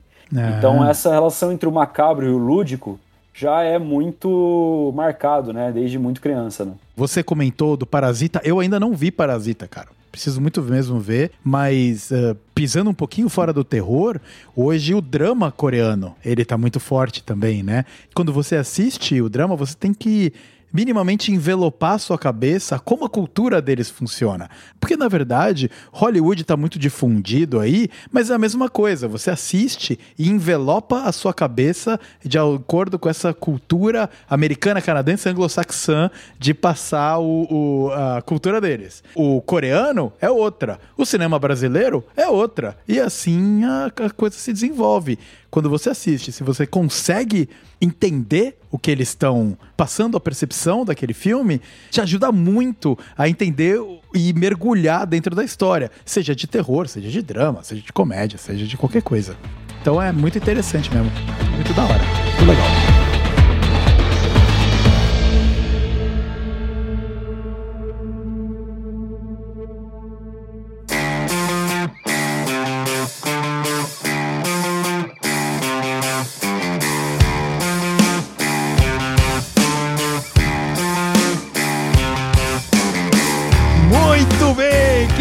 Ouvinte, fechamos aqui o nosso episódio creepy, o nosso episódio que dá medinho. Então eu espero que você tenha, pelo menos em algum momento ali, tenha dado aquela embrulhada no estômago, dado aquele desconforto, porque é exatamente isso que a gente estava buscando no episódio de hoje. E pegar boas referências de filme de terror, junto com um papo que, claro, que a gente não vai manter o papo pesadão o episódio inteiro, pra velho, tá sair todo mundo aqui cagado, né? A gente também quer dar nossas recomendações de filmes que a gente gosta, dar nossas viajadas, que é de lei, a gente sempre dá uma fugida da pauta aqui, não é isso aí? Então, antes de eu fazer o fechamento do episódio, eu gostaria de agradecer demais aos convidados que estão aqui comigo hoje, a família, né? A família, que cada um tem um nome diferente, mas é a família. Então, muito obrigado a todos vocês que estão fazendo praticamente um monopólio aqui no É Isso Aí hoje. E eu começo a abertura de despedidas a Ricardo. Muito obrigado por ter participado, irmão do Gustavo. Dê as suas considerações finais, conta o que você achou é, e se despede do nosso ouvinte que nos ouve nesse momento. Obrigado aí, pessoal. É, obrigado, Vitão, pelo convite, Gustavo, Felipe. E é isso aí. Tem que falar isso aí, senão você não ganha o cachê. Exato. Então, obrigado mais uma vez. Espero que os filmes que a gente tenha comentado aqui tenha mexido um pouco né, com a nostalgia de cada um aí e tal. Se não mexeu, acho que fica a recomendação para conhecer os filmes. Todos filmes muito bons. Muito legal, cara. Pô, muito obrigado. Muito obrigado por ter participado. Pessoal sempre arranja um espacinho aí pra vir participar dessa resenha da gravação. Eu sou muito agradecido. E Ricardo tem toda a razão. Se você de repente ouviu filmes aí que você não conhece, assim como eu, Ah, o, a galera aqui comentou filmes que eu não sou familiarizado. Tá afim de, de cagar na calça um pouco de medo? Vamos lá ver. Vamos lá se sentir desconfortável. O segunda pessoa que eu passo a voz aqui para se despedir, Capitão Felipe Coelho, se despeça da sua tripulação mais uma vez. E muito obrigado por participar do É Isso Aí, por mais um episódio, cara. Você é sempre muito bem-vindo. Valeu, Vitão. Valeu aí pelo convite mais uma vez. Oportunidade de ser especialista de, de nada aqui, né? Mas espero que eu tenha trazido alguma recomendação aí, principalmente dos filmes mais antigos aí, da época que marcaram a minha infância, né? Como eu tava falando no começo. Se você nunca assistiu, fica a recomendação aí pra ver. E, novamente, outra recomendação de coisa mais moderna é o- aquela série que eu falei do boneco lá, do The Servant. Eu acho que vale a pena. Esse, esse dá medo de verdade mesmo. Esse, cara, a trilha sonora e tudo mais, recomendado aí. Então, muito obrigado mais uma vez pelo convite. E é isso aí. Da hora, cara. Muito obrigado, muito obrigado. Ótimas recomendações. Então fica aí, fica aí mais um recadinho do nosso Capitão Felipe Coelho para você passar medo vendo algo atual. E agora, o último a fechar o nosso bloco de despedidas aqui dos convidados. É uma diferença de nível muito grande, né? Quando a gente tá falando da parada e entra o Gustavo pra, além de linkar a história do filme, entra no, da composição social do momento. É outro outra jornada. E mais uma vez, é um prazer gigante, Gustavo, ter você aqui com a gente. Espero que, que isso continue, cara, que você continue fazendo participações aqui no É Isso Aí, porque no episódio anterior eu recebi feedbacks, cara. Porra, muito legais de você, da maneira com que você realmente desenvolve o papo para uma questão mais, cara, filosófica do que a gente aqui tem a capacidade, eu, né? Um, ma- um matematicoide. Então eu passo a voz a você e de verdade, mais uma vez, muito obrigado por ter participado. Então faça o seu jabá, fale sobre tudo que você queira fazer, agora é a sua vez. Primeiro, né, tô lisonjeado aí pelos elogios. Acho que não sou tão especialista assim, não, ainda.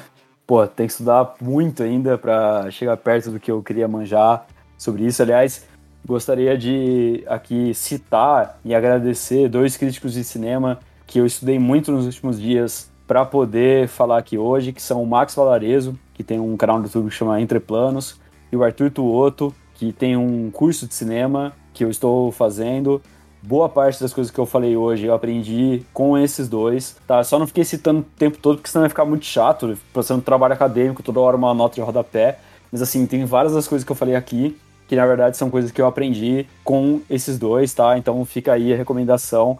Mas também fazer o jabá de mim mesmo, né? Eu tenho o canal, o Cineolho, é, youtube.com.br Cineolho. Quem curtiu as coisas que eu falei aqui hoje, veja lá o canal, porque vai ter mais coisas interessantes para vocês. No dia 17 de fevereiro, às 8 horas, eu vou fazer uma live de filmes de terror para crianças. Então, um tópico mais específico do que a gente falou hoje. E é isso, e muito obrigado também, Vitão, pela oportunidade de estar aqui com a minha família, né? Eu falei, esse podcast virou uma cabide de empregos. Tô aqui com meu irmão, meu primo. Pô, as, as podcasts do Vitão é a oportunidade de encontrar minha família. Encontro mais eles do que no Natal. muito obrigado, eu curti muito mesmo o papo e isso aí. Valeu, velho. Então, muito bem. Ah, muito obrigado, Gustavo, por ter participado mais uma vez aqui com a gente. Ah, de novo, fica aquele recado: podcast, caula longa, aquela história que eu já falei aqui várias vezes, né? Se você não tá ouvindo isso aqui no dia do lançamento, que é 17 de fevereiro, uma quinta-feira, volta lá no canal do YouTube do Cineolho no dia 17 de fevereiro, que você vai ter a live que o Gustavo fez ah, sobre os filmes de terror voltado para a criançada. E aqui a gente tem o prazer de poder bater um papo com ele antes disso tudo rolar. O cara que, obviamente, está se preparando muito para isso. Então, de novo, mais uma vez, muito obrigado. O link tanto para o canal do Cineolho quanto para as referências que ele passou para você que quer entender um pouco mais sobre cinema estão aqui na descrição desse episódio. Então, vai dar, dá uma olhadinha lá, vai conferir. E agora chegou a minha vez de fazer o meu jabá, porque afinal você tá aqui, tá em casa, na casa do É Isso Aí. Se você é novo, muito obrigado por ter ficado com a gente até aqui. Fico muito feliz, espero que você tenha gostado do episódio e tem algumas maneiras que você pode fazer para continuar acompanhando o que está rolando. Você pode acompanhar todas as novidades que estão pintando aqui no É Isso Aí pelo Instagram, por arroba podcast underscore é isso aí. É facinho, coloca lá, acompanha a gente e vem bater um papo comigo, que a porta tá aberta para você, ouvinte, poder participar e quem sabe, de repente fazer parte de alguma gravação. Nunca se sabe. Então, segue a gente lá, compartilha para um amigo, ajuda a passar o É Isso Aí para frente. Um dos grandes objetivos do É Isso Aí é ajudar gente boa que faz coisa boa a passar o que eles produzem para frente. E não é à toa. É por isso que o Felipe Coelho tá aqui, apesar de ser amigo, ele também produz o conteúdo dele focado em simulação, Gustavo tá aqui falando sobre cinema. Para mim é um prazer poder, de repente, expandir um pouco do, do que ele faz para as pessoas que me acompanham. Então eu acho que juntos a gente consegue chegar mais à frente do que cada um for muito independente, muito, ah, eu sou foda e eu não ligo para ninguém. Então, nesse espírito de comunidade, depois de um episódio de terror, eu encerro por aqui o episódio de número 18 do É Isso Aí. Muito obrigado por ter ficado conosco. Entre em contato, fala com a gente e a gente se vê no próximo episódio. Um grande abraço. Tchau, tchau. Muito ハハハハ